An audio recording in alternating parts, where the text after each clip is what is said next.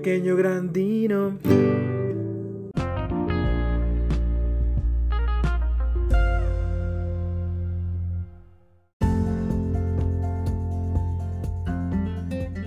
Pues bueno, mis queridísimos Dino Escuchas, eh, estoy aquí tiradote en la cama terminando de ver The Tomorrow War en Amazon Prime.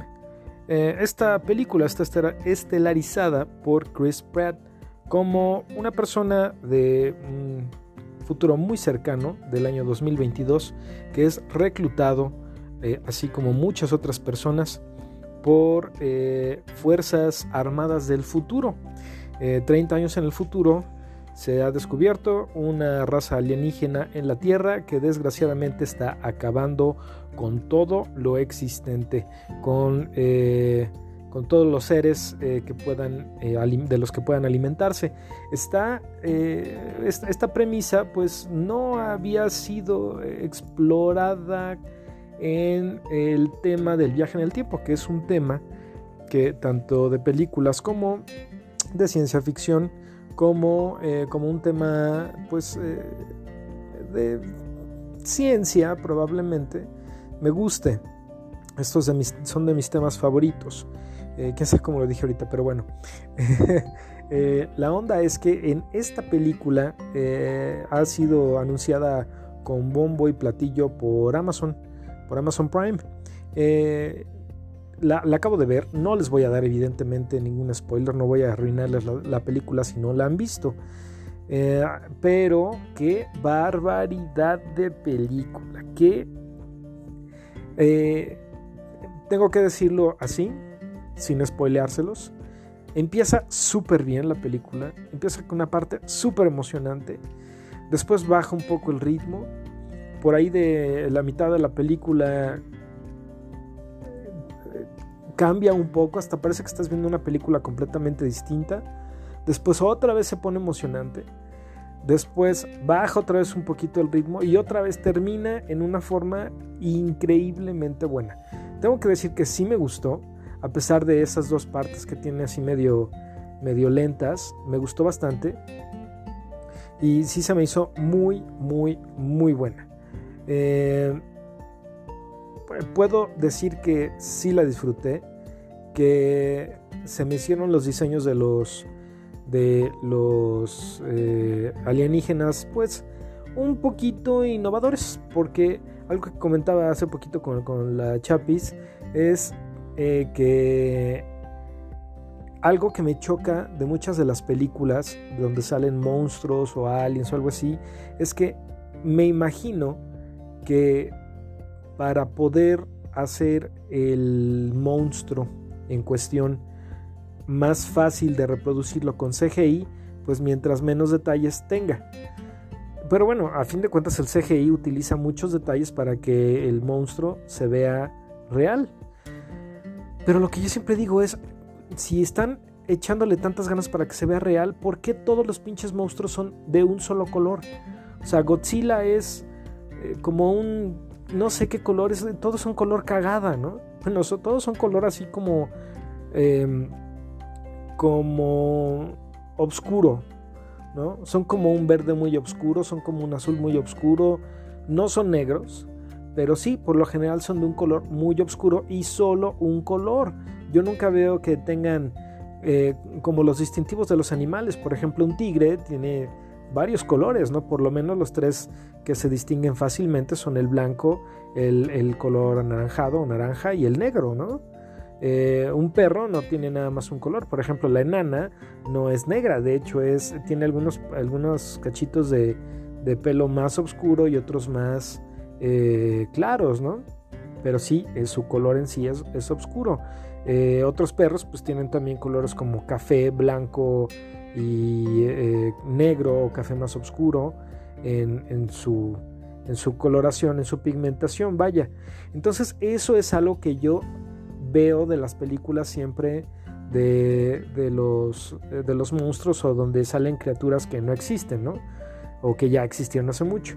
Eh, algo que, por ejemplo, Jurassic Park sí es un poco distinto. De repente varios de los dinosaurios sí tienen distintivos eh, que, son más llamativos dentro del dimorfismo animal. que el dimorfismo es precisamente eh, donde el macho y la hembra tienen de, una especie tienen características distintas, ¿no?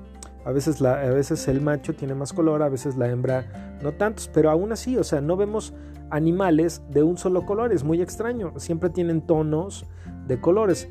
Pero por lo menos en este caso, y ese va a ser un pequeñísimo spoiler, esos alienígenas que salen por ahí, pues por lo menos no son del color de siempre, no son del color verde oscuro, no sé, o sea, eso, eso me cae de verdad, me cae bien, mal, caramba. Pero bueno, o sea, no, le echan tantas ganas, o más bien, cuando llegas tú a ver de los detrás de cámaras el, eh, los conceptos que se utilizan para los, eh, los, no sé, el traje del superhéroe, para la nave de quién sabe quién, pues muchas veces los ves con mucho color y dices, qué chido, ¿no? Y curiosamente ya cuando los llevan a la pantalla, ya cambia el color y el concepto, ¿no? Me imagino que muchas veces los productores o, los directores de arte han de decir, no, no, pues hay que cambiarlo porque, por ejemplo, ah, cosas, cosas muy técnicas, ¿no? O semitécnicas. El rojo y, algunos, eh, algunos grises o negros a veces no registran del todo bien en, pantalla. O sea, ya cuando lo transmites o lo, eh, lo, ves en la pantalla, no registra bien. Uno de los colores que peor registra, o el que, el que peor registra más bien, es el rojo y algunas de sus tonalidades. Pero pues puedes meterle más colores, ¿no? O sea, entonces en el caso, por ejemplo, de Jurassic Park, si ustedes se fijan, muchos de los dinosaurios sí tienen más de un color, lo que les hace eh, ver un poquito más realistas, aunque probablemente esos diseños, según eh, em, algunos eh, hallazgos de científicos que se han dedicado a estudiar estas, eh, estas especies antiguas, estas especies prehistóricas, pues se han dado cuenta que probablemente pues ya algunos de estos dinosaurios en realidad tenían plumas, ¿no? O incluso algunos parches de, de plumitas o hasta de pelos pero estaban de pelos, güey. Pero sí, eh, eh, creo que en este caso, eh, estos alienígenas que están atacando a la Tierra y están decimando a la población, definitivamente tienen un distintivo en cuanto a los monstruos en general, ¿no? Uno de los monstruos que sí tengo que decir que cuyo color me encanta y el diseño también son los aliens, porque son de mis favoritos, ¿no? Ah, eh, otro buen ejemplo son los depredadores, por ejemplo, de las, de las películas, porque ellos también no nada más tienen un solo color en todo su, su en, su especie, ¿no? O sea, la parte de, adelante es por lo general más clara, la de atrás es más oscura y tienen varias tonalidades. Eso está chidísimo, eso está muy, muy padre. Pero bueno, continuando con este pequeño review de esta película de The Tomorrow War, eh, qué buena, qué buena película, qué padre está eh, construida. Me imagino que sí les ha de haber costado un poquito de trabajo. Em, pues poder eh, construir todo alrededor de, esta, de este concepto, ¿no? Eh, fuerzas, de, fuerzas armadas del futuro tienen que hacerse de personal eh, del presente para terminar esa guerra porque pues definitivamente los alienígenas son súper eh, super cañones, ¿no? Están muy, muy eh, difíciles de matar. rápidamente les quiero... Ah, ok, les quiero darle un poquito la ficha técnica. El director es Chris McKay. Ay, ustedes disculpen, se me fue eso. Perdón, perdón. Eh, y eh, los, los, actores principales son Chris Pratt, J.K. Simmons, J.K. Simmons, perdón, e Ivan Strahovski, que me parece que ellos tres ya han salido en varias películas eh, últimamente. Bueno, de hecho Chris Pratt es, anteriormente había estado en este programa de Parks and Recreation, donde de hecho estaba medio gordillo y luego lo contratan para Marvel, que Marvel lo, lo catapulta a la fama para ser Star-Lord, y ahí se pone bien mamey. J.K. Simmons, que ha estado en un sinfín de cosas, incluyendo esta película de Whiplash, donde sale como un maestro de batería y medio manchadón. Y también en Marvel ha sido eh, J. Jonah Jameson. E Yvonne Strahovski, ahorita no recuerdo exactamente en qué ha estado ella, pero bueno, este, esta película es una película original de Amazon Studios. Otros actores que están en esta película, Sam Richardson, cuyo personaje de Charlie creo que le pudieron haber sacado muchísimo más jugo, pero ya ustedes la verán. Betty Gilpin, Edwin Hodge, Jasmine Matthews, Ryan Kira Armstrong y Marilyn Rixup. Ah, buenísima la película, como les digo, el final creo que me gustó bastante. Eh, es una película de eh, los géneros de ciencia ficción, acción y aventuras de 2021 y dura 139 minutos, así que se pueden echar unas buenas palomitas con sus refrescos y sus, eh, sus dulces. Y en IMDb, en IMDb, en el sitio del Internet Movie Database, o sea, la base de datos de, de películas en Internet, le dio eh, una calificación de 6.9, que no está nada mal, muy cercana al 7. Así que pues si se quieren pasar un buen rato, pues vean The Tomorrow War, ya sea en Amazon Prime o métanse a Cuevana. Acuérdense que en Cuevana está, está todo. Ahorita esta, es, esta va a ser eh, eh, la primer, la primer review que tenemos aquí y ahorita vámonos a la siguiente.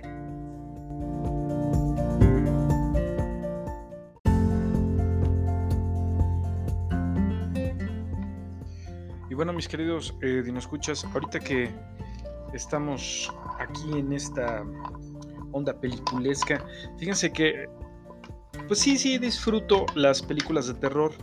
Tal vez eh, no tanto como las películas de terror ochenteras, que esas me gustaban muchísimo, pero definitivamente me gustan bastante y eh, hay algunas que disfruto más que otras.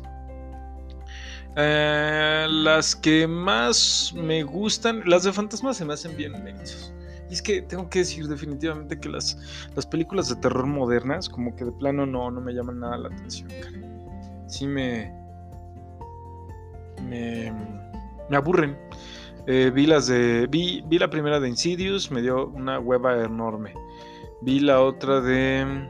¿Cómo se llama? The Conjuring. El conjuro la, primera la di completa, me aburrió, me dormí. La segunda la empecé a ver y de plano así como que hueva me dio. No me gustaron las de Anabel, pues evidentemente con menos ganas, ¿no? Eh, y sí, a veces de repente quiero ver algo así fregonzón de, de, de terror, pero de veras que no encuentro nada. Y hoy encontré algo que me llamó la atención, bueno, estaba yo buscando justo en, los servicios de streaming que tengo contratados eh, en, la categoría de terror eh, alguna película que estuviera suave o que me llamara la atención. Entonces, en que encuentro una que se llama En la hierba alta, en inglés In the Tall Grass. Y dije, ah, pues a ver, se ve buena, vamos a ver de qué se trata, mano. Entonces leí la, Ah, les voy a, de hecho, permítanme abrir el Netflix para decirles cuál es la eh, sinopsis que ahí viene.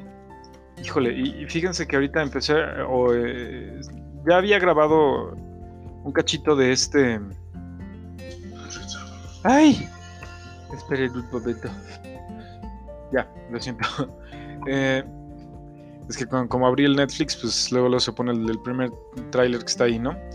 Bueno, eh, como les decía, eh, ahorita me puse a grabar otra vez porque intenté, bueno, más bien ya estaba yo alistándome para sacar a la enana, pero desgraciadamente se, se vino un tormentón y pues ya no puedo salir, chihuahuas. Entonces estoy esperando a que baje un poquito la lluvia. Entonces dije, bueno, pues vamos a, mientras tanto, vamos a grabar.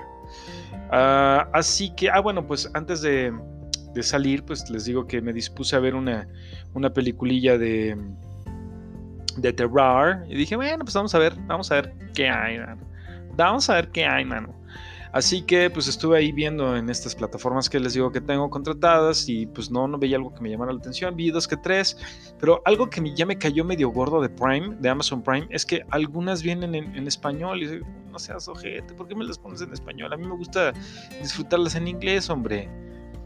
Eh, o incluso, por ejemplo, si veo una película en italiano, prefiero escucharla en italiano y leer los subtítulos. Me gusta más, no sé, es, es muy... Como que los doblajes creo que no, no me permiten disfrutarla tanto. No sé, es muy mi onda, ¿no? Pero bueno, eh, eh, que me encuentro esta que dice en la hierba alta. Y dije, ah, bueno, vamos a ver de qué es. Eh, así que dice aquí, mientras viajan por el campo, una mujer embarazada y su hermano escuchan a un niño perdido y se meten entre las malezas. Salir ya no depende de ellos. Está muy interesante la peliculilla, sí me gustó, se me hizo una premisa poco común. Ay, no puede ser que está otra vez canija lluvia, eh, eh, baja y vuelve a reciar, no, no lo puedo creer.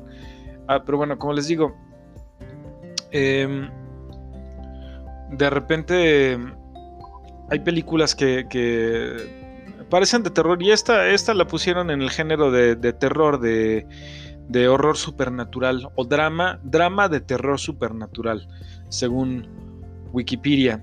Eh, está dirigida por un cuate llamado Vincenzo Natali y está basada en una novela que Stephen King coescribió con un cuate llamado Joe Hill en 2012. Eh, y es precisamente una novela con, esta misma, con este mismo nombre. Eh, los, no son muchos actores, eso es algo padre. Son 1, 2, 3, 4, 5, 6 actores nada más seis actores que hacen eh, la trama algo un tanto em, desesperante. Eh, tiene un sentimiento un poco ah, claustrofóbico y de repente cuando yo veo algunas de estas películas así medio desesperantonas, les estás gritando casi que a mí, a mí me sucede, ¿no? Este, que estoy así, ay, pues salte, pendejo, ay, pues no hagas esto, ¿no? Pero pues quién sabe qué, haría uno en una situación sobrenatural de esa forma. El chiste es que ellos entran a, la hierba alta para poder ayudar, que es una gran maleza y es así, es una extensión enorme. Eh, pero sí, por alguna extraña razón, no pueden encontrar el camino de regreso y ya no pueden salir. Eh, sí, sí se me hizo muy interesante, me gustó mucho, de principio a fin. El final a lo mejor como que sí fue como un pellizquito en el huevo, de, ah, porque no, como que no, o sea, sí me gustó, pero no sé, lo sentí un poco, un poco flojillo, ¿no? Pero de todos modos creo que estuvo bien, estuvo padre. Eh, por ahí tiene de repente una medio explicacióncilla que dices, ah, esto iba bien, ¿no? Pero, pero sí estuvo buena y es de esas pocas películas que, aunque son de terror, eh, tienen una premisa diferente eh, y no es necesariamente un monstruo como siempre, no es necesariamente un fantasma o algo así. Eso es lo que me llamó la atención. Pero bueno, eh, por cierto, si ustedes tienen alguna, alguna película de terror que me quieran recomendar, por favor háganlo. Eh, no sé si abrir una cuenta de Instagram o de Twitter para que ustedes si no escuchas se puedan comunicar con, conmigo pues para darme sugerencias sobre temas, para darme sugerencias de películas que quieran que, de las que yo hable o que la vea para después darles una reseña. Y pues así también podemos estar en comunicación. Así que bueno, eh, todavía estoy por decidirme si voy a abrir una de Twitter o de, de, de Twitter. De Twitter, no seas mamón, güey. Una de Twitter. Ya soy Goyo de baile, ¿no? Este. Ay, se me salió un este, qué feo y, eh, o, de Instagram, pero bueno, ya veremos, ya veremos. Pero bueno, mientras tanto, eh, vean por favor en Netflix, es, la única, la única plataforma que lo tiene porque de hecho es una película exclusiva de Netflix. En la hierba alta se llama, como les digo, está dirigida por Vincenzo Natali, es una película del el año 2019 eh, y cuenta con las actuaciones de seis actores únicamente. Harrison Gilbertson, Liza de Oliveira, Avery Whitted, Will Bowie, Rachel Wilson y Patrick Wilson. Así que, híjole, no sé si puedan escuchar ustedes, pero está otra vez arreciando la lluvia y pobrecita de mi chaparra se va a quedar un ratito sin salir y ya, ya es hora de, sacarla. Pero bueno, eh, disfruten entonces en la hierba alta, en Netflix, de 2019, dirigida por Vincenzo Natali. Otra vez, en la hierba alta. Vámonos con lo que sigue.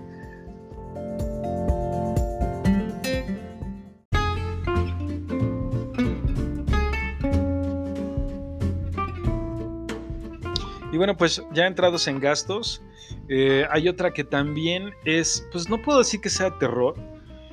Eh, también se encuentra únicamente por mientras en, eh, en, Netflix. Y esto lo estoy checando en mi queridísima página de justwatch.com. está también, no es una película de terror clásico. es una película innovadora eh, tiene una premisa rara, eh, sí parecida un poquito a esas películas como las del cubo, por ejemplo, donde no sé si ustedes recuerdan que unas personas se despiertan en un, en un tipo de confinamiento, bueno, están confinados y no hay ventanas, no hay nada que les, les diga dónde se encuentran, no pueden ubicarse ellos porque no, no tienen forma de saber dónde están, simplemente se despiertan y resulta que están en una cárcel que es el cubo, que se le llama el cubo, pero que tiene, que está lleno de trampas, ¿no? Y me parece que es como un laberinto del cual no pueden salir. Bueno, pues esta película, la, la que les voy a hablar, tiene una premisa un tanto parecida. Les voy a leer eh, la sinopsis. Dice aquí. 50 desconocidos se despiertan encarcelados juntos dentro de una cámara misteriosa formando un círculo. O más bien que creo que debería decir aquí que forma un círculo. En tiempo real, deben identificar a sus captores y decidir cuál de ellos merece sobrevivir en un juego macabro que nadie sabe cómo puede terminar. Esta me pareció buena. Ay, por cierto que no he visto la del hoyo. Y también me han dicho que estaba bastante buena, nada más que esta española. Eh, pero bueno, no, por, no porque no sea estadounidense quiere decir que esté mala. Al contrario, hay muchas películas españolas, argentinas. Por cierto, esa de los cronocrímenes, no sé si la han visto. ¡Ay, qué cosa tan buena! Ahorita más vamos a hablar de los cronocrímenes también. Bueno, pues esta de Circle o, El Círculo es eh, una premisa similar justo a la que les decía del cubo. Eh, estas personas, así como acabo de leer la sinopsis, precisamente despiertan un día, o más bien eh, están de hecho eh, de pie y parece que adquieren conciencia en ese momento eh, como si hubieran sido sustraídos del último lugar donde estaban. Eh, son personas de todas las edades, de todas las profesiones, de, todos los estratos sociales. Y pues sí, cuando, cuando mm, de repente hacen un movimiento o, se salen del círculo del que están parados, porque cada uno, bueno, todos ellos forman un círculo, pero cada uno además está adentro de otro círculo, o sea, cada uno está eh, de pie, está parado sobre un círculo individual y esos otros círculos individuales forman eh, círculos concéntricos y ahí, es donde se encuentran todos ellos, ¿no?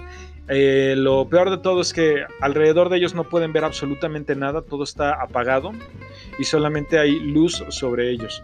O sea, está, está también, pues sí, eh, macabrosón, mórbido el, el, tema, muy morbosón, pero es muy buena, ¿eh? Y tengo que decir que tiene unas, unas, unas partes que, que desesperan un poco eh, pero está, está muy buena y el final también, de repente así medio, medio jaladillo de los pelillos, pero la verdad es que estuvo bastante buena. Esta también se encuentra en Netflix, es de 2015 y cuenta con las actuaciones de Julie Benz, Carter Jenkins, César García, Mercy Malek, Lisa Pelican, Molly Jackson y Sarah Sender. Eh, en Netflix, como está, como les digo, también la pueden encontrar. Y pues vámonos con una película más de las que quería eh, decirles. Ah, ah, ah, Ay, les acabo de decir cuál era, ya se me olvidó. Que se había olvidado, tíos. esperen, esperen, dejen, dejen hago memoria.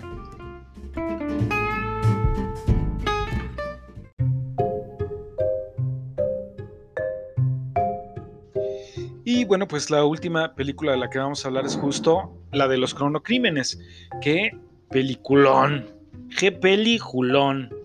O sea, un pelito del cuyito. No, hombre, qué, qué bárbara película. Eh, un conocido me había comentado sobre esta película y dije, ah, bueno, pues veremos qué tal está, veremos. Y algún, y bueno, no, no la podía yo encontrar por ningún lado, ni siquiera en algunas de esas páginas piratonas donde puedes ver películas. Y hasta que un día la veo en, cable y pues sí la... Me, dispuse a grabarla y luego la vi y qué barbaridad, qué cosa tan buena. Eh, está, está un cuate un día en su jardín chismeando, ahí viendo, viendo qué encuentra, ¿no? Y, a lo lejos, utilizando unos binoculares, ve a una chava que se está desnudando. Em, cuando, cuando se dirige hacia eh, donde está esta chica, un cuate con la cara cubierta, de vendas lo, lo intenta, bueno, no lo intenta, lo ataca y le apuñala el hombro. Eh, de ahí, pues surge, ah, bueno, él, para poderse escapar llega hasta un laboratorio, eh, se mete una máquina y ya no les voy a, decir más, ya no les voy a preguntar, no, ya no les voy a decir más. Esta también tiene, esta película también tiene únicamente cinco personajes, eh, no necesita más, una película muy inteligente, con una premisa, si se llama los cronocrímenes, seguramente, cronos, recuerden que es, eh, la palabra griega para designar al tiempo, y por tanto sí tiene que ver un poco con el viaje en el tiempo. Eh, tal vez en algún momento les resulte ah, a lo mejor un poco... Mm, bueno, no, es que no puedo decir rebuscada, pero más bien complicada, no, no complicada, enredada, enredada, esa es la palabra. Tal vez se les haga un poco enredada la trama, pero no, la verdad es que no lo es. El problema es que por el tipo de, película y premisa que tiene, puede ser que sea a lo mejor un poco eh, sí, enredada en algún momento, sí, de, ah, cabrón, ¿qué pasó? ¿Qué pasó? Pero conforme va avanzando la película, te das cuenta que en realidad no. Todo proviene de la misma premisa. Eh, ¿Qué dice la premisa? Un hombre descubre a través de sus prismáticos a una preciosa joven e intenta encontrarla en la profundidad del bosque. De repente un individuo armado con unas tijeras y con la cara cubierta por vendas rosas le ataca por la espalda. Consigue huir y alcanza un complejo científico en mitad del bosque. Allí, una máquina lo transporta al pasado poco más de una hora. Encontrarse consigo mismo será la primera de una serie de catástrofes de consecuencias imprevisibles. A mí se me hizo buenísima la canija película. Bueno, desgraciadamente ya esto nos dio un poquito de más de, pistas, pero está bien, está bien. Creo que eh, no, no da tanta información como para echar a perder la, la película. Pero qué barbaridad. Está chidísima, chidísima, chidísima, chidísima. A mí me encantó esta canija, esta canija película. Eh, se me hizo muy, como les digo, me, la había recomendado un cuate. Eh, y como uno de mis, y creo que, creo que platicando justo, le decía yo que el, viaje en el tiempo es uno de mis eh, temas favoritos en cuanto a la ciencia y la ficción y la ciencia ficción y sí se me hizo muy, muy padre. Es una película de 2007 y es española, por eso también les decía, pues no todo, no todo lo padre es, es estadounidense, ¿no? O sea, hay cosas hechas en otros países de una calidad increíble. Esta película es española y cuenta con las actuaciones de únicamente cinco actores. Carra Elejalde, Candela Fernández, Bárbara Guenaga, Nacho Bijalondo y Juan Inciarte. Eh, esta película es del año 2007, pero se estrenó hasta 2008 y está dirigida por Nacho Bijalondo, justamente uno de los, de los actores. Eh, desgraciadamente, según Just Watch, no se encuentra en ningún sitio de internet, pero tal vez si ustedes se ponen a buscarla un poquito, eh, la pueden encontrar por alguno de los, de los servicios. A lo mejor en Cuevana la pueden encontrar. Eh, pero sí, muy, muy entretenida, sí te, tiene al, borde del asiento y la verdad es que de principio a fin te, tiene atrapado. Los cronocrímenes de Nacho Vigalondo, Vigalondo perdón, de 2007 de España. Y con esto nos despedimos de este beat de películas de terror, bueno, de terror y, y algo más. Pero bueno, espero que les haya gustado como siempre. Gracias por perder su tiempo conmigo. Pedro Robot sigue bien dormidito porque está lloviendo y la enana pues me está apresurando a que nos vayamos, pero no podemos porque hasta rayos están cayendo. Pero bueno, cuídense mucho por favor. Si, este, si van a salir, recuerden llevar su cubrebocas, llevar un alcoholito, ¿por qué no? Y el impermeable o eh, las botas de, de lavacoches y a lo mejor un paragüitas para la lluvia. Cuídense mucho, gracias por perder su tiempo conmigo y nos vemos en otro episodio.